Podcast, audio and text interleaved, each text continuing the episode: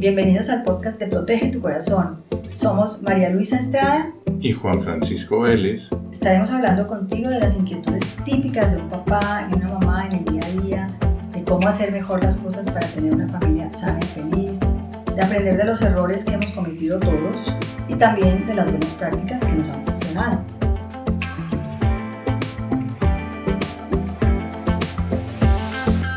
¿A quién no se le antoja un pan recién salido del horno o incluso mientras está en el horno ese olor, ese aroma espectacular que uno quiere además pegarle el mordisco o el pellizco al pan para probarlo acabadito de hacer.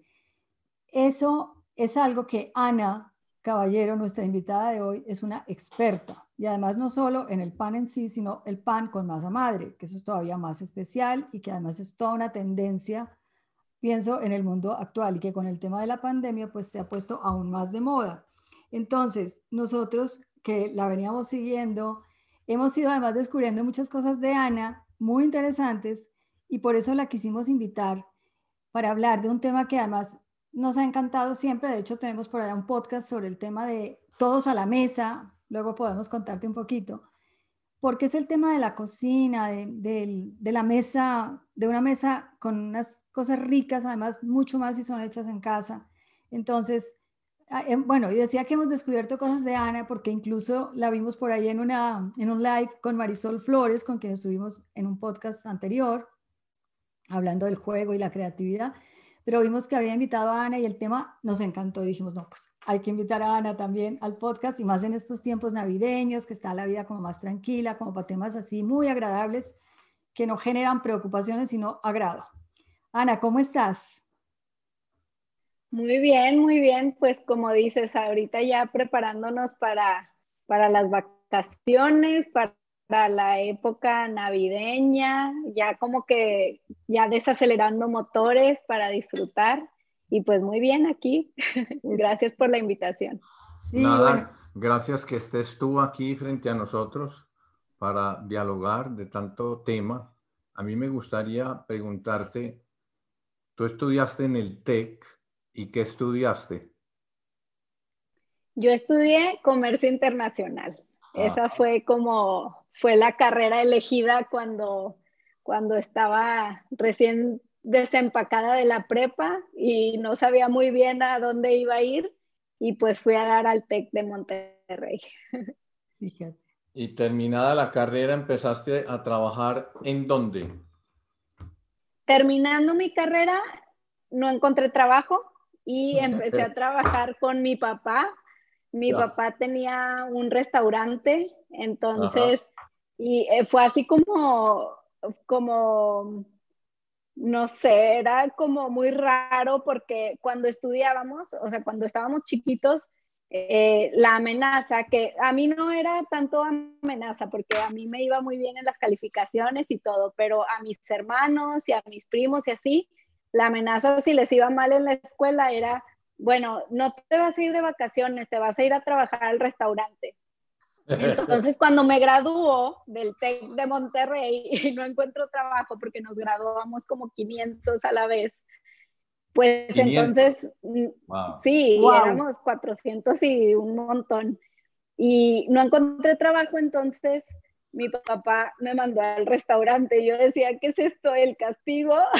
El castigo. si me fue bien, pero la verdad es que fue una época maravillosa, o sea, trabajar con él, conectar con mi papá en, un principio, en su negocio y, además la experiencia de trabajar ahí, yo creo que fue mi primer acercamiento con la cocina que, me encantó, o sea, me, gustó muchísimo y, y, fueron unos años muy, muy bonitos trabajar ahí. ¿Y cuál era la especialidad del restaurante? Es cabrito. Ah, cabrito, o sea, bueno, bien norteño. Bueno, para, sí, sí, sí. para los que nos escuchan de otros países. Bueno, habría que contarlo eso, pues cuéntales tú mejor, porque tú mejor que yo sabes lo que significa el cabrito por aquí en el norte. Eh, porque la gente no sí, sabe. Es, es un, sino aquí es como el platillo de, de, los dioses, es como para los reyes o no sé, es súper especial y es, es, una tradición muy de acá, muy del, muy del norte de, de nuestro país. Y, pero lo que mi papá hizo con su restaurante fue acercar el cabrito, o sea, el cabrito es, es algo muy especial y los restaurantes son muy caros y, y así. Mi papá lo que hizo fue que acercó el cabrito como a, a la gente, a, pues a todos, ¿no? O sea, lo, lo bajó del pedestal en donde estaba y lo hizo como más accesible, entonces su restaurante era más popular y así, y digo, está, estuvo muy padre la experiencia este, de trabajar con él y él en general, antes de, de dedicarse a los restaurantes y así, fue músico.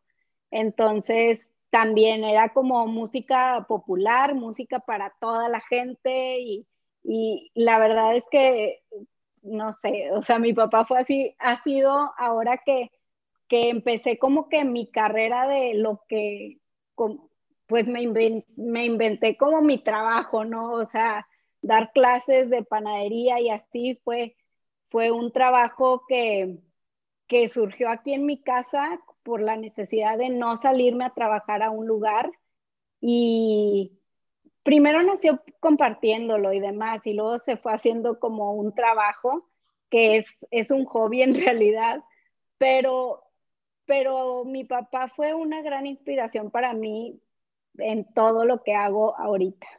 Qué bien, ¿no? ¿Y, y cómo llegaste al pan? Porque del cabrito al pan. Sí, es bastante diferente.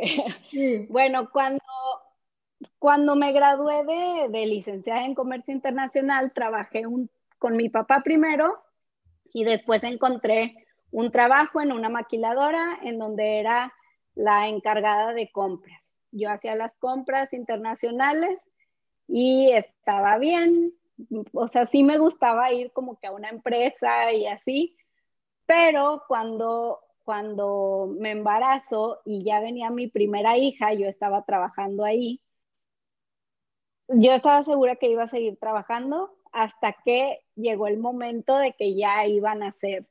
Y, y fue como, tuve que decidir, o sea, voy a seguir aquí o me voy a quedar en mi casa. La verdad es que no, o sea, quedarme en mi casa no había sido como la primera opción yo juraba que iba a seguir trabajando y seguir yendo a una oficina y mi hija se iba a quedar encargada con, su abuelita o en una guardería o así.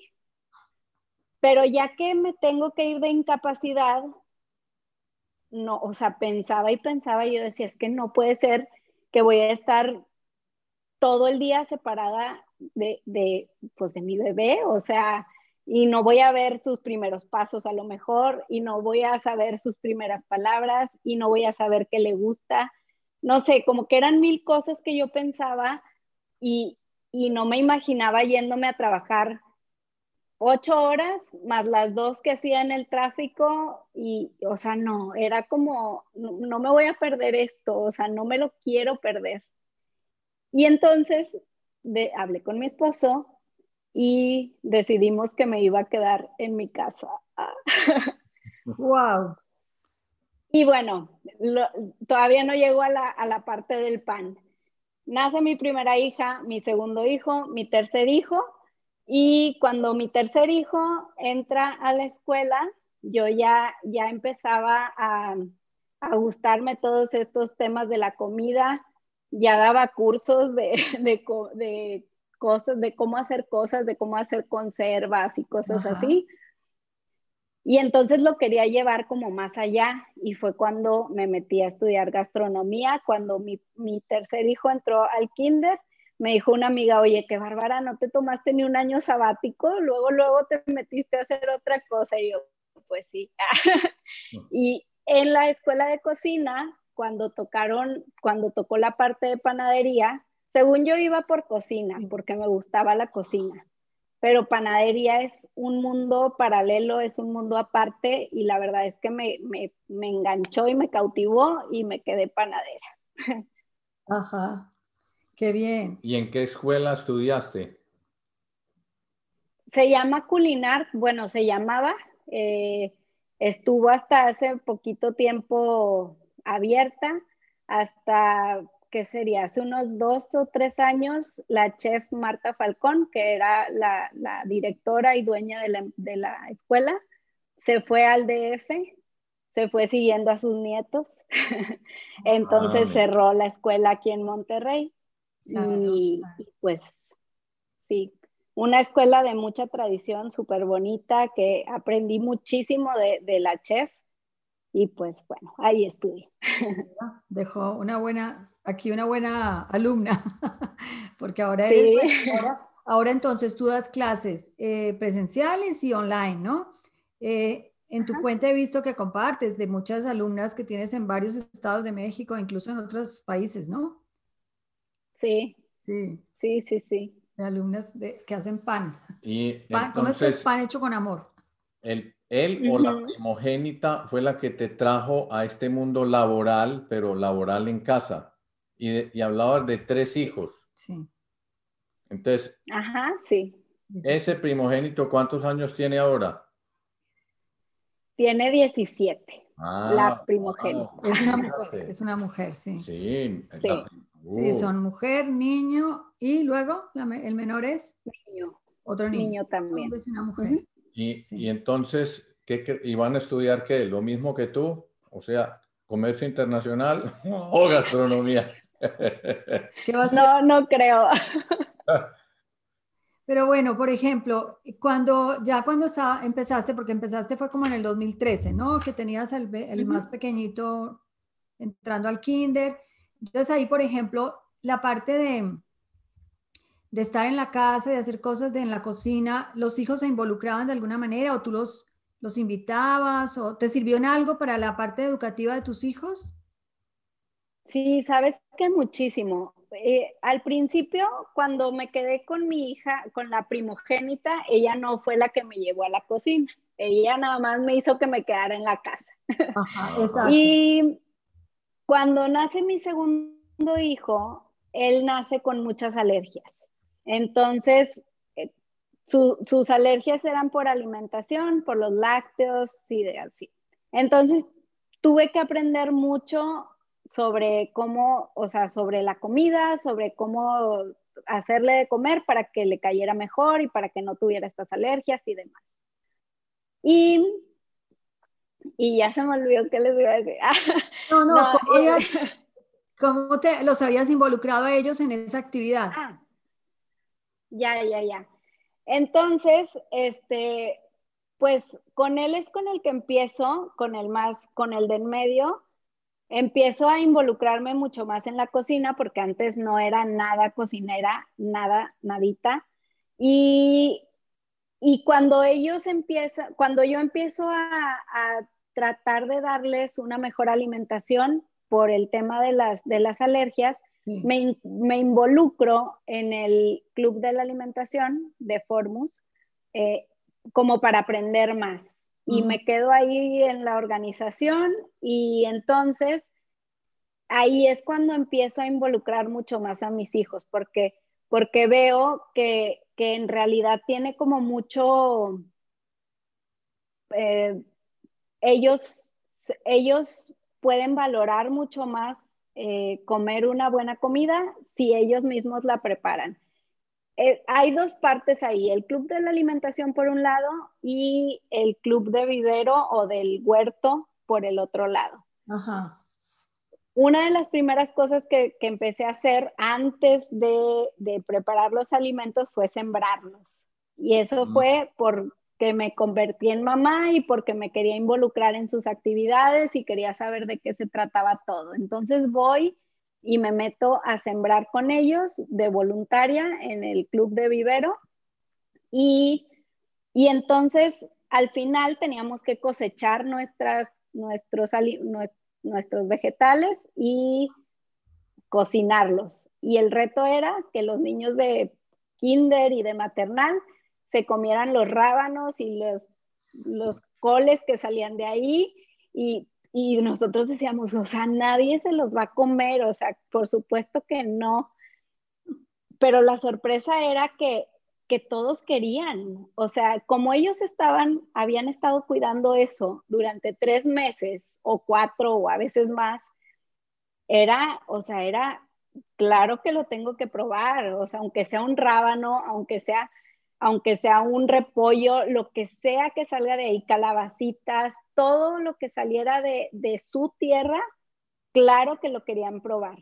Y muchos sí decían, no, pues no me gustó o sí me gustó, pero todos lo probaban y mm. siempre repetían y así. O sea, era como, y luego había presión social, pero yo creo que positiva porque, porque entonces alguien que no quería probar, los amigos eran como, ¿cómo que no vas a probar? Tú lo cuidaste, o sea, tú lo hiciste, tú ayudaste a crearlo. Entonces era como, bueno, o sea, y se animaban. Y la verdad es que descubrían cosas padrísimas porque, porque, o sea, imagínate un niño de maternal que le gustan los rábanos recién sacados de la tierra, aunque piquen y lo que sea, pero ellos eran como muy emocionados porque eran suyos. Entonces, yo creo que ahí fue cuando, cuando más, o sea, fue cuando más acercamiento tuvimos en, eh, con los alimentos que nos trajimos el huerto a la casa. Empezamos a sembrar en casa y bueno, la cocina, claro que nos ha servido muchísimo para, para fraternizar, para, para relacionarnos, para crear conexiones. Eh, ahorita que yo le decía a Marisol la vez pasada que uno de mis objetivos principales es que cuando ellos sean mayores, pues que sigamos siendo buenos amigos, que, nos sigamos queriendo, ¿no? Y, y, yo no sabía si lo iba a lograr, pero ahorita que la mayor tiene 17, digo, yo creo que sí, o sea, yo creo que sí hice, hice bien con todo lo que hice, aunque me costaba, porque pues es más fácil nada más cocinar yo sola y porque si ellos me ayudan, pues hay que limpiar y hay que, y hay que estar pendiente de que lo hagan y de lo que sea pero, pero esos momentos que logramos estar juntos en la cocina o en el huerto o en lo que fuera, han sido maravillosos. O sea, las pláticas que se dieron cocinando unos waffles en la mañana son invaluables. O sea, me enteré de cosas que yo creo que jamás hubiera sabido si no hubiéramos tenido el tiempo de coincidir y de que se te sale, o sea, porque hay que hablar, si estamos juntos, pues vamos a, a platicar, ¿no? Claro. Y una, una recomendación que se da mucho para las conversaciones, a veces difíciles con los hijos, es justamente estar haciendo algo juntos que no implique estarse mirando mucho en ese momento a la cara, o sea, porque estás, cada uno está revolviendo o está haciendo, o el que está friendo, el que está... Entonces, ayuda mucho a, a crear un ambiente que facilita a veces la intimidad. Más que cuando estás así como que muy de frente diciéndole voy a hablar contigo de esto, ¿no? y sí, sí. Eso, eso funciona muy bien. Y la historia del rábano, pues me, me lleva como a pensar que, pues tú, supuestamente tu marido, esos hijos pendientes de, de enterrar la semilla, el abono, regar, de pronto ver que alguno se seca, muere y los otros sobreviven. E, eso genera pues conversación, tristezas, alegrías y también sumas, restas, eh, cuándo va a ser la cosecha, qué vamos a hacer con ella.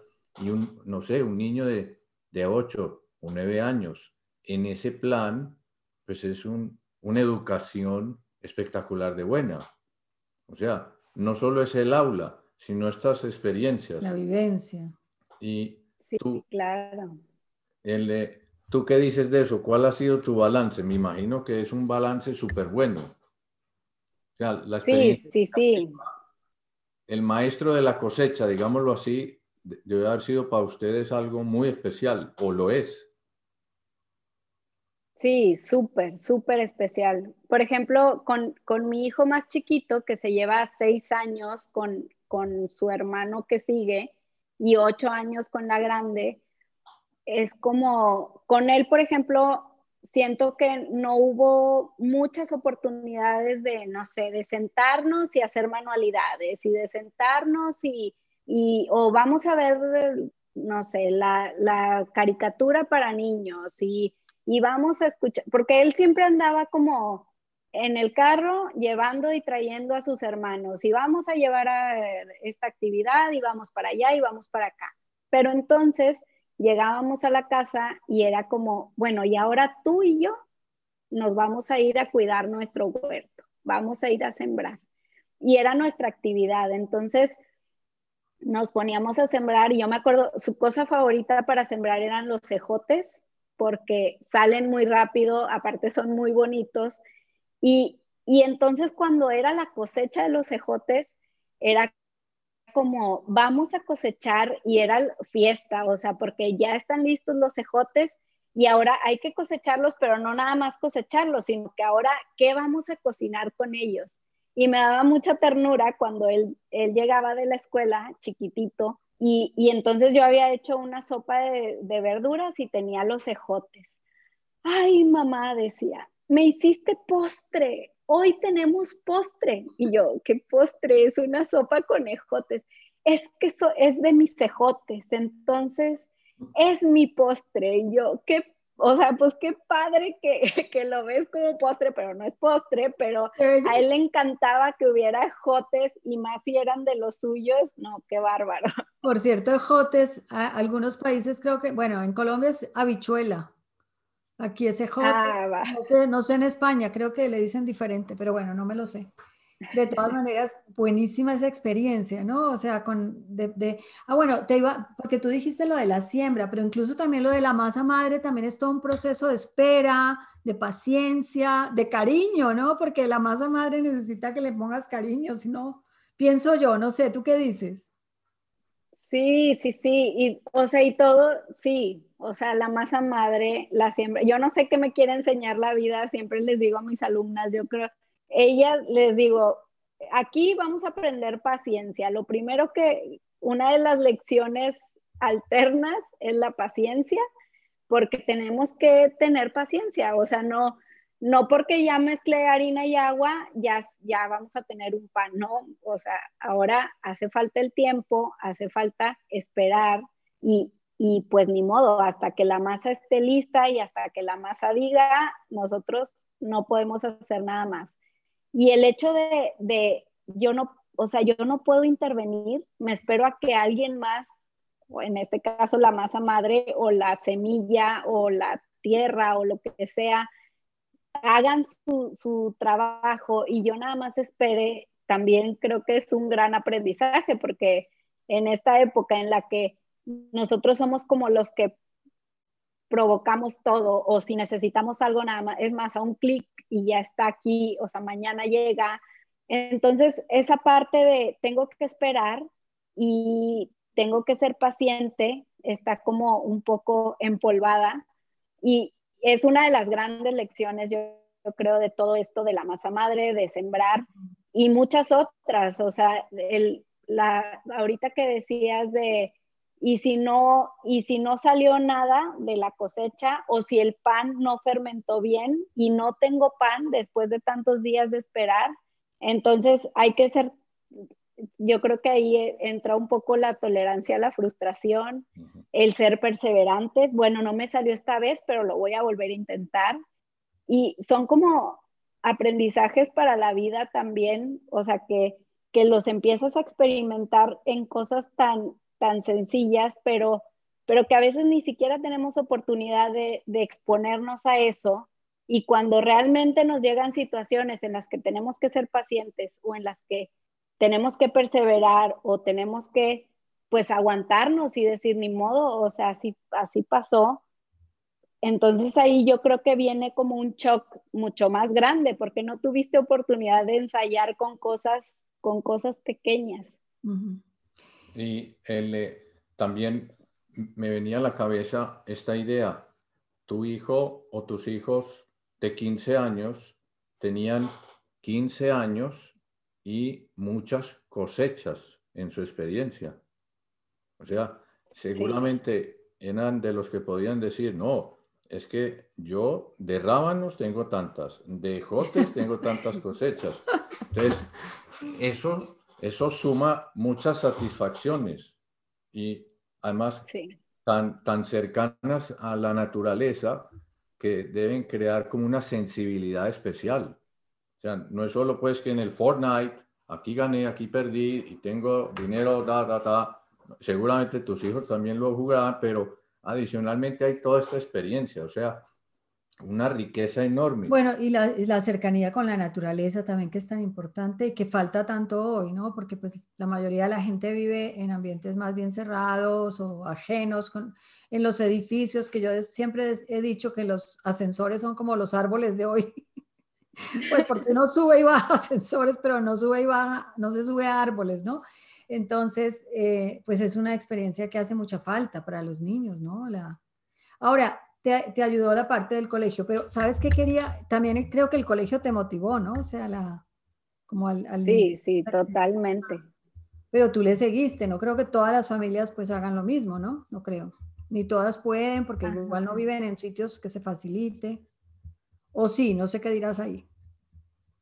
Pues, pues la verdad es que, digo, nosotros somos muy afortunados de vivir en, en un lugar con, mucha naturaleza alrededor y abierto y así, pero, pero no siempre hemos vivido aquí. O sea, la mayoría del tiempo de la vida de mis hijos hemos vivido aquí, pero por ejemplo, cuando hubo un tiempo aquí en Monterrey que las cosas se pusieron muy difíciles y muy peligrosas, nos tuvimos que ir de, de Santiago, nos tuvimos que regresar a Monterrey. Mm. Entonces, eh, vivimos en Monterrey como cinco años, pero bueno, ya, ya traíamos la cosa de que nosotros sembrábamos y nosotros hacíamos nuestros alimentos y nosotros todo esto. Y cuando nos vamos para allá, lo seguimos haciendo. Yo tenía un huerto de dos metros cuadrados, que yo creo que es el huerto que más, más cosecha, o sea, más, más producto me ha dado precisamente porque estaba pequeñito y lo podía cuidar súper bien. Cuando me regreso acá, ya no sembré en grande, o sea, hice mi huerto chiquito como lo tenía en Monterrey y, fue, o sea, y otra vez ya empecé como, es un método que se llama el método del metro cuadrado y, y entonces, aunque hay mucho espacio, pero me, me reduje al metro cuadrado y la verdad es que es súper fácil sembrar así y, y, te da un montón de, de, hortalizas, puedes sacar de ahí. Dicen que necesitas como nada más un metro cuadrado para, para comer tú, entonces nosotros necesitaríamos cinco para toda nuestra familia y con eso es más que suficiente. alimentar a todos. Pero, Yo creo que nosotros vamos a terminar apuntándonos al próximo curso. Todos los oyentes. Eh, sí, bueno, ya, yo digo por nosotros, no puedo hablar por ellos, pero creo que más de uno se va a apuntar, exacto. ¿Y qué variedad de hortalizas cultivaban o cultivan ahora en el metro cuadrado? Todo. O sea, ahorita tengo unos tomates que salieron rebeldes porque salieron de unas semillas que se cayeron ahí y ni es época de tomates, pero están saliendo. O sea, ellos están ahí, ajá, sí. Y tengo ahorita chiles y tengo un melón, también salió de rebelde, de la tierra de la composta, salió un melón. Y unas calabazas de la composta, pues salieron calabazas. Y, pero lo que, se, lo que cosechamos ahorita en, en otoño-invierno son más hojas. Eh, lechugas, acelgas, espinacas, que ahorita justo estoy, estoy empezando a limpiar mis cajoncitos que tengo ahí y ya vamos a sembrar todas las hojas porque está el tomate grandísimo que quiere él seguir, pero, pero bueno, ya no está produciendo mucho y ya lo voy a quitar, ya voy a limpiar, pero lo que sí son los chiles. Ahorita tenemos muchísimo chile y, y, no, está padrísimo. Súper bueno ese plan, me encanta. ¿Y eso es consumo familiar o hay excedentes para la venta? No, no, no. Al principio sí me frustraba mucho al principio porque yo quería que todo fuera, o sea, todo lo que comíamos de vegetales fuera de, del huerto. Y cuando empiezo a no lograrlo, entonces es, empiezo a frustrarme y ya quería aventar todo y así, pero luego, bueno, luego siempre regreso y regreso y regreso.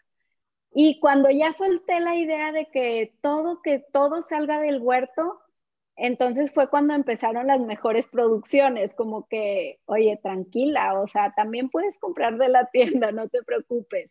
Y, y si hay excedentes de lo que está, o sea, por ejemplo, los chiles van a ser muchísimos. Hemos sembrado calabazas que nos han dado muchísimas calabazas y que hemos regalado y demás, pero, pero es nada más consumo familiar. Bueno, una cosa que, también he visto yo, pues cuando sigo tu cuenta, es un poquito como de los rituales, como de eh, que tenemos esta costumbre el, domingo en la mañana, eso. Me encantaría que nos cuentes de eso, de, esas vivencias así, que tienen como tradiciones.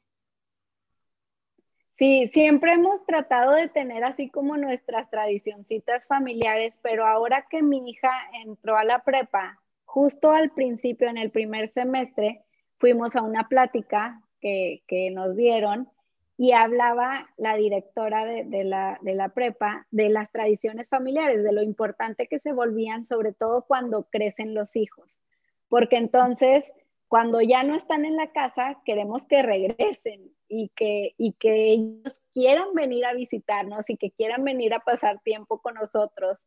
Y entonces decía que las tradiciones familiares a ellos les han servido muchísimo para, para esto, ¿no? O sea, ellos ya saben que en verano se van a ir de vacaciones una semana porque es la tradición familiar. Entonces ya los hijos están esperando, pues, juntarse y ya planearon a dónde se van a ir y demás. Y así, pero cada familia puede tener sus propias tradiciones.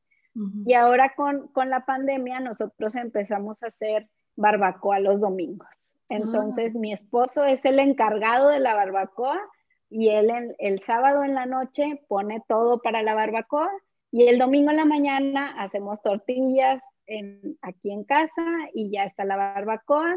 Entonces, los adolescentes que claro que no se quieren dormir, digo, despertar temprano el fin de semana, pues el domingo como hay barbacoa, digo, tampoco no los levantamos a las 7 de la mañana, pero pero ya sabemos todos que hay que reunirnos en la mañana y aunque se vuelvan a dormir después, pero es como estamos esperando ese momento para desayunar todos juntos.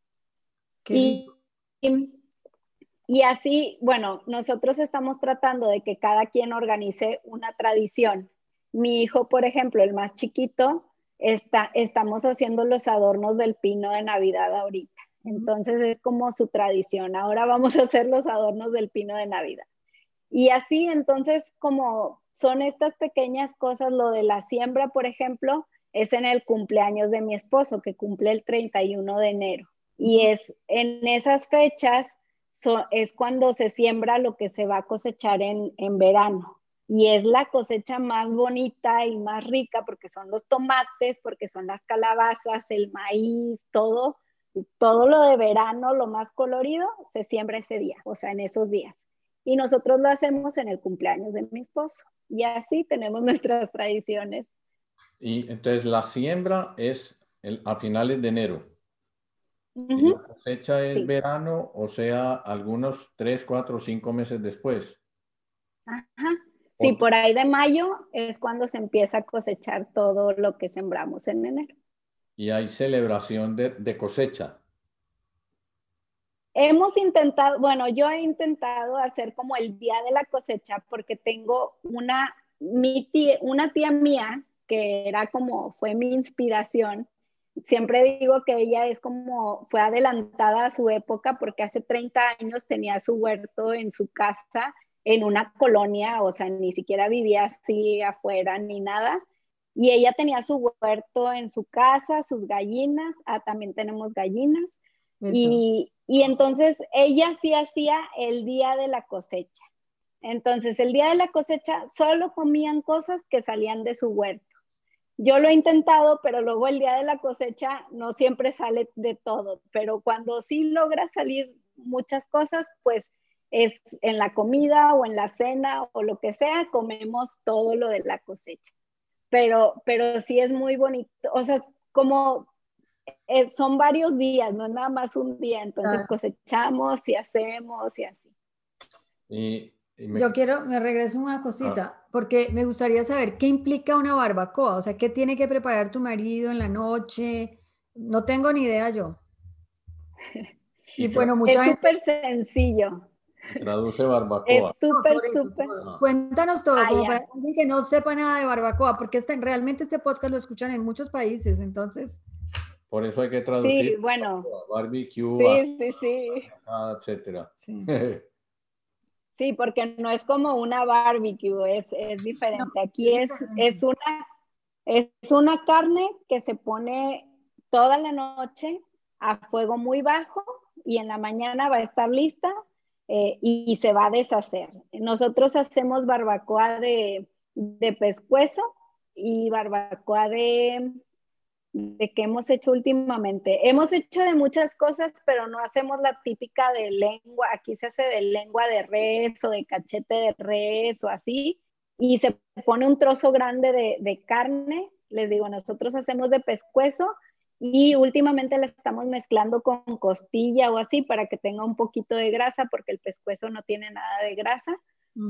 Entonces, este, él lo que hace es que en una crock pot de estas ollas de, lento, de lenta cocción, pone la carne, le pone tantita agua, sal, pimienta, orégano de ahí del, del huerto y algunas hierbitas más. Y nada más o sea, le ponen low y listo. O sea, no es como, tampoco es como un, muchísima preparación, pero es un, pequeño ritual que, que lento. Y son como que ocho horas de cocido. Sí. Ok. Claro, es que uno piensa barbacoa y lo asocia con barbecue, pero no es barbecue, es, es otra cosa, es un cocido lento más bien. Bueno, y dices que lo acompañan con tortillas hechas en casa, ¿Y qué más? Bueno, la salsa con el chile que tienes por montones, ¿no? Me imagino. Sí, sí, sí. Bueno, ahorita, ahorita apenas está saliendo, pero, pero a mi esposo le gusta mucho el chile ese del monte, el chiquito. Y, aquí en el camino, ajá, el piquín, y en el camino donde vivimos hay un montón de esos. Entonces hay que salir y, y ir por el chilito y ya. El café también es como ritual porque sí, últimamente ya tenemos una cafetera, pero antes no teníamos cafetera, entonces o hacíamos expreso o hacíamos eh, con la prensa francesa o así, entonces todo es como más lento, todo tienes que pensarlo aquí, este, hacer algo para conseguir algo. Y la verdad es que está bien padre. Es, una vida más slow, más lenta, ¿sí? Sí. ahora mencionabas gallinas. Ah, sí. Sí. cómo, cómo es el, el, gallinero? ¿Cómo se organiza el, gallinero? el gallinero se organiza solo. Las gallinas son la mejor mascota que alguien puede tener. Yo nunca me hubiera imaginado que, que era tan fácil tener gallinas. Tengo un perro, tengo una gatita y las gallinas. De los tres, de las tres especies de animales, la gallina es la que menos trabajo me da. O sea, ellas son, son seres de rituales también.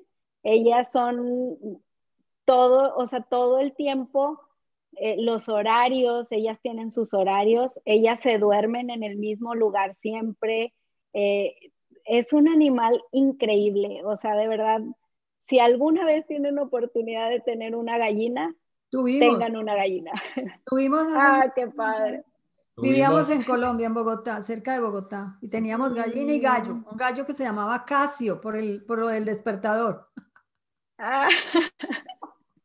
y la gallina. Qué padre. Filomena. Filomena, exactamente. Filomena, creo. Sí, sí, sí. Y, y, bueno, nos encantaba eso, el despertar con el gallo, el canto del gallo, pero es que también vivimos en las afueras, pero eso fue años atrás, ya no tenemos ese gusto. Sí, muy bueno, una época maravillosa. Sí, sí, no tuvimos huerto, pero sí fue una vida muy, muy agradable. Para los niños era espectacular. ¿Y, y cuántas gallinas hay en tu gallinero? Nada más tres, solo tenemos tres gallinas. ¿Y son ponedoras las tres? Sí. Sí, son ponedores. Bueno, y esa es otra delicia, ¿no? Encontrar el, huevito y comerse huevito fresco, eso es espectacular. ¿Y, hay, gallo? ¿Y hay gallo? No, no, no, hay gallo. ¿Y por qué no, hay gallo? El canto del gallo hace falta. Sí. Porque, bueno, sí hay gallos aquí en los alrededores, entonces no nos salvamos del canto del gallo, pero en nuestro, en el terreno donde vivimos nosotros también viven mis cuñados. Entonces, cuando pensábamos en tener gallinas, una de las, o sea, a mí se me hacía, bueno, y a mi esposo también se le hacía como que, no, o sea, imagínate con un gallo y, el ruidero y así, como que se nos hacía que íbamos a invadir su privacidad, como ellos también viven aquí en el mismo terreno, era como no. Y luego tenemos la mala experiencia de que eh, mis suegros tienen una casita de campo en donde hay gallinero cerca y huele muy feo, o sea, el olor es espantoso. Y decíamos nosotros, imagínate, vamos a tener gallinas y va a oler bien feo y el gallo cante y cante y así, entonces no, o sea, y cuando yo supe que no necesitábamos gallo para que tuvieran huevos, dije, ah, pues entonces sí me animo. Y la verdad es que el gallinero no huele, o sea, son tres gallinas y lo mantenemos siempre súper limpio, no, no hay oportunidad de que huela feo ni nada. Y, y les digo, es que son, son unos seres maravillosos, o sea, ellas a la hora que ya hay que salir a comer, pues sí le abrimos una puertita porque las protegemos de los animales en la noche y así. Pero entonces ellas se salen, ellas van y comen todo el día, andan pastando y luego ya cuando empieza a meterse el sol, ya solitas se van y se meten a su casita. Cuando se nos han olvidado, se nos ha olvidado la puerta cerrada, que no se pueden meter, o sea, se van y afuera de donde está su casita, ahí se acuestan y ahí se duermen. Y yo, ay no, y luego ya me acuerdo y ya voy por ellas y las meto, porque sí se las pueden comer animales. Claro, como de pura canción infantil, la gallinita que se va a dormir sola y qué hermosura. Pero bueno, sin el gallo, sí tienen el cacareo de las gallinas. Sí, sí, eso sí, sí hacen, sí hacen ruido. ¿Y quiénes son los atacantes de las gallinas?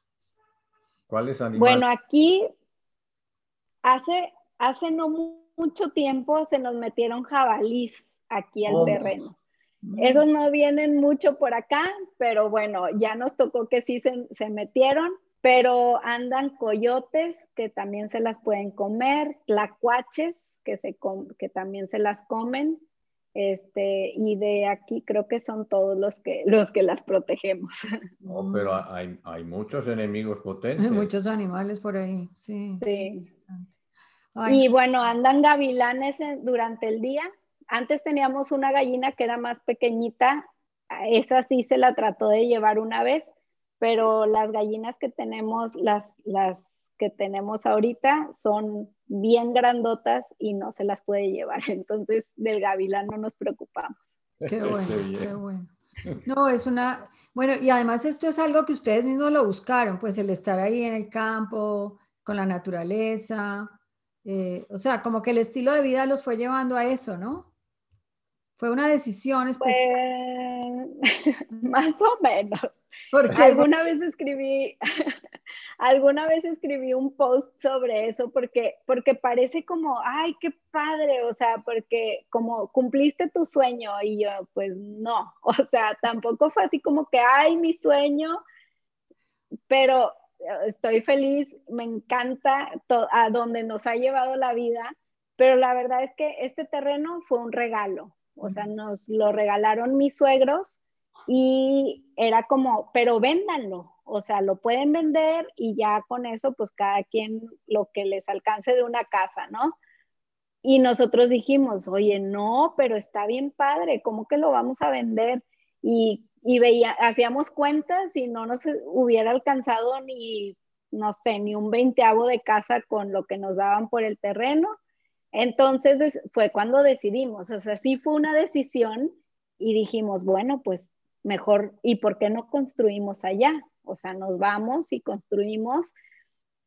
Y, y, bueno, ahí empezó, ahí empezaron las decisiones. Bueno, ¿y ahora qué vamos a hacer? O sea, podríamos vivir sin huerto y sin gallinas y demás y seguir viviendo aquí, porque muchos vecinos así viven y, y no pasa nada, ¿no? Claro. Pero pero como decías ahorita, la verdad es que a nosotros la escuela nos fue llevando también, o sea, fue como un, un detonador de que nos gustaran todas estas cosas, el huerto, y bueno, en la escuela también hay animales, había, antes había gallinas, hay, hay este, cabras, hay borreguitos y así.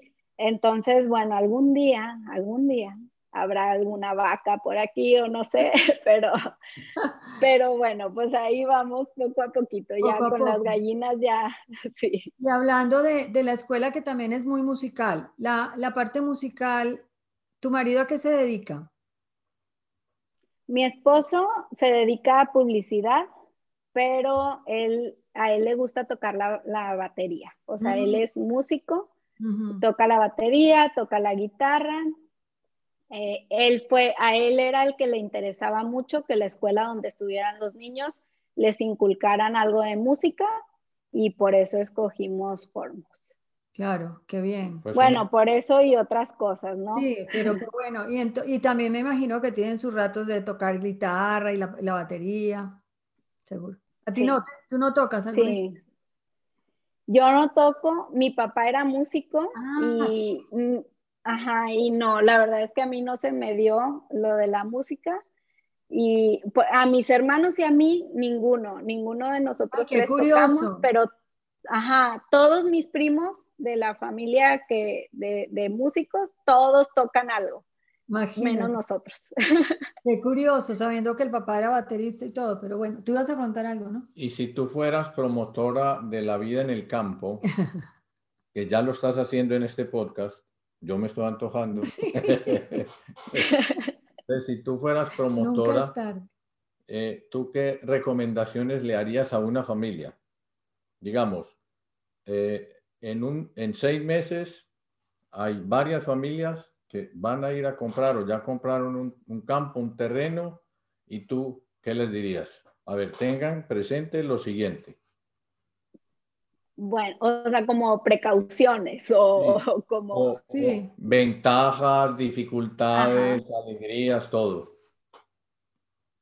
Bueno, por, empezamos por las ventajas. Las ventajas es, son el espacio. Los espacios acá pueden ser más grandes que en la ciudad.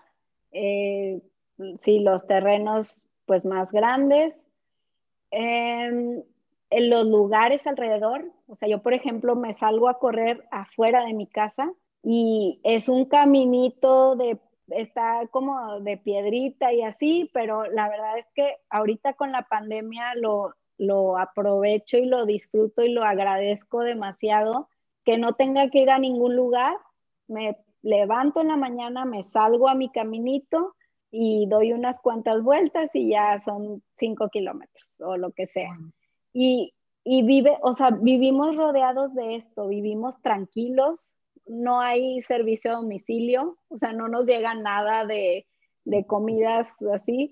Yo, o sea, es, es, una gran ventaja tenerlo, pero me acuerdo cuando nos regresamos a Monterrey que mis hijos estaban chiquitos, ni tan chiquitos, tenían como 7, 8 años, y, y el otro uno, mucho más chiquito, pero me acuerdo la primera vez que pedimos una pizza por teléfono y que llegó un señor en una moto y ellos eran como, wow, viste, te trajeron la comida en una moto y yo, ay, o sea, no sabían, no sabían que eso existía.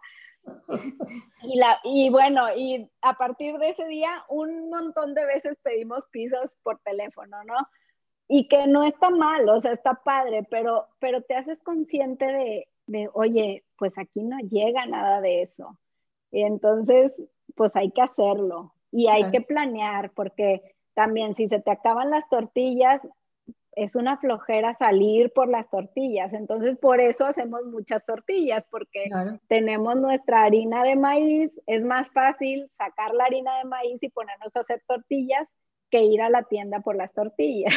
Claro. Y del lado de, la, de las cosas que yo diría, si quieren venirse al campo, nada más tengan en cuenta que estás lejos, o sea, por ejemplo, eso de la tienda, pero por ejemplo, ahorita que mi hija ya va a empezar a manejar, si decimos, oye, imagínate, o sea, se va a ir toda la carretera mm. y, y como que es una cosa que nos da medio pendiente o las vueltas de cuando empiezan los hijos a querer ir a fiestas o así, es como, híjole, o sea, lo voy a llevar y para regresarme es un show, mejor me espero allá. Y pierdes mucho tiempo esperando a los hijos en, en las actividades, en las fiestas, en lo demás. Que ahorita con la pandemia la verdad es que pues no hay, no hay eso, pero antes sí sufríamos, o sea, sí era como que, ay no, por favor, que este fin de semana no haya nada. Pero si hay, pues ni, modo, o sea, te aguantas. O, o en tu casa. Invitaciones a tu casa, pero no siempre van a estar ahí. Pero bastantes en tu casa, que sea una cosa que sea un aliciente. Sí, como decir casa abierta a los hijos, a los amigos de los hijos, sí. Pues fíjate que, claro, hay, ahí se presenta una nueva situación, es ya los hijos adolescentes, ya con salidas, permisos, planes de fin de semana, claro, eso ya cambia mucho el ritmo. Sí, se complica. Pero bueno, también al mismo tiempo es una oportunidad, como todo lo que has aprovechado para otras cosas.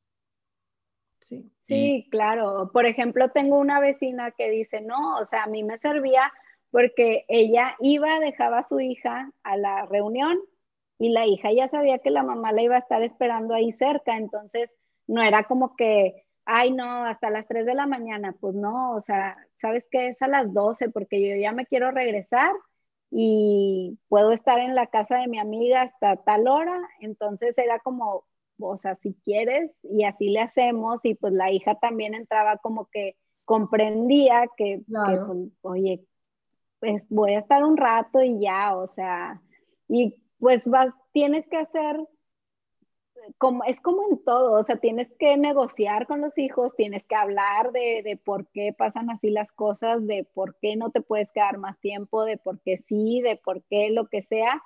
Yo creo que es como en todas las familias, o sea, tenemos diferentes cosas que tenemos que hablar, que negociar, que, que explicar o que ponernos de acuerdo, pero yo creo que todos tenemos retos de alguna forma. Exacto. Pues muy bien, maravilloso, la verdad, qué, qué experiencia tan bonita y, pues creo que, como dices tú, queda uno súper antojado, no porque todo sea perfecto, porque la vida de por sí trae sus dificultades, no es que haya nada perfecto, o sea, nunca pueden decir, no, no, esto es lo único y lo mejor, pero tiene cosas muy positivas. Muy buenas. Muy buenas, en todos los sentidos, porque en realidad como, como mencionaste, o sea, cómo involucraste a los hijos, lo que los hijos aprenden, la espera, la paciencia, tan necesaria en estos días. Uno también, a uno también, o sea, no todos son los hijos, a uno también le sirve la paciencia. Que sí, claro. La iniciativa, el manejo de la frustración, el optimismo, la planeación. Tantas cosas. Sí, además eso, por ejemplo, lo de la planeación, porque no puedes dejar que te a uno le pasa por aquí cuando está cerca de las tiendas, pues que si acabó la leche, córrale por leche, se acabó la mantequilla, lo que necesites, vas y compras. Y, te da menos flojera porque puede estar a cinco minutos o a siete, a, veces hasta caminando. Pero aquí requiere mucha más planeación. Entonces, también eso ayuda, creo que es importante, otra de las cualidades necesarias en la vida de las virtudes, planeación, ¿no? Y, y anticiparse. y alrededor de tu casa hay terrenos. Sí, sí. eso después del podcast. podemos promover, eso después. promover, la vida en el campo hablando de que sí hay terrenos. Ay, bueno. Sí, eh, Ana, Ana. Ana, pues mira. Ana, perdón. Sí, muchas ya, bueno, aquí se nos juntaron porque las tenemos asociadas, Ana y Marisol. Muchas gracias por aceptar nuestra invitación, por compartirnos todas estas experiencias tan bonitas. Y pues, ¿qué? ¿Qué te digo? Todo tiene que terminar, desafortunadamente. Me gustaría una tortilla de huevos, huevos de tus gallinas. tortilla recién ah, eso es. Sí, O sea, todo junto, barbacoa con tortilla y huevito. No, no. Y salsita de aquí de los tomates y los chiles del patio. No, yo me sueño es un pedazo de pan calientito acabado de hacer. También. Qué rico. Ni se diga. Qué bueno. Sí, sí, sí. Ay, pues muchísimas gracias por, por invitarme y, y, y ojalá que, que, a otros les sirva la experiencia de, de, que sí se puede, sí se puede vivir en el campo y es súper bonito. Y sobre todo aquí que podemos tener las dos cosas, o sea, como lo mejor de dos mundos, el campo y su naturaleza, pero estamos cerca de la ciudad y podemos llevar allá a los hijos a la escuela y así. Exacto. Ahora, creo que hay una cosa importante de lo que dijiste, es que también se puede tener un huerto, en una, en un, incluso en un departamento, con un balcón, eh, o en una casa en la ciudad, con estos sistemas además que hay ahora, y esto del metro. Sí, el metro está buenísimo, está buenísimo. Entonces, eso también va a quedar pendiente para después del podcast. Entrar un poquito más les voy, a, les voy a pasar les voy a pasar un video para que lo compartan con, con, con su auditorio. Claro, de una muchacha que, que es así, o sea, es inspiración total porque ella vive en Nueva York y cosecha toda su comida, del, toda la del verano al menos, es la cosecha en un techo de un departamento. Y, o sea, es increíble verla porque es un mini departamento en Nueva York donde tiene que ir aparte por tierra, en, en, taxi o a veces caminando porque dice, me sale más caro el taxi que la tierra, y, pero lo logra y es, es inspiradora, la verdad, es, es bien padre, se lo voy a pues, compartir. Claro, comparten lo que de verdad vale la pena eh, mostrarlo, lo podemos poner en las stories o bueno, en el feed, no sé en qué pues punto. Eh, o en el, digo, en YouTube o en el Facebook, en cualquier parte. Sí, sí, sí. Es suficiente. Sí. ¿Sí? Sí, sí, sí. Y ella, o sea, su historia está bien padre. Es una diseñadora que quiere, como decía, es que yo todo es virtual y quiero algo tangible, quiero tocar lo que, ah. pues crear algo que pueda tocar, no nada más cosas en la computadora, ¿no? Y de ahí empieza a sembrar. Eso, y es una muestra de que si se quiere, se puede. No, pues además de tocar, se lo puede comer, porque uno, pues las teclas y la pantalla de la computadora, solo tocar. Sí, no, no, y, creo que para estos momentos que estamos viviendo cae muy bien este tipo de, de hobby, incluso como hobby, ¿no? O sea, es una buena afición, un buen entretenimiento. Bueno, y tu marido que es publicista, pues seguramente estará presumiendo de que ahora ejerce desde el campo. Sí. Qué rico. Entonces será la envidia de todos los colegas y de los clientes. Así es. Sí, sí, sí. Muy bien, bueno, pues nos despedimos.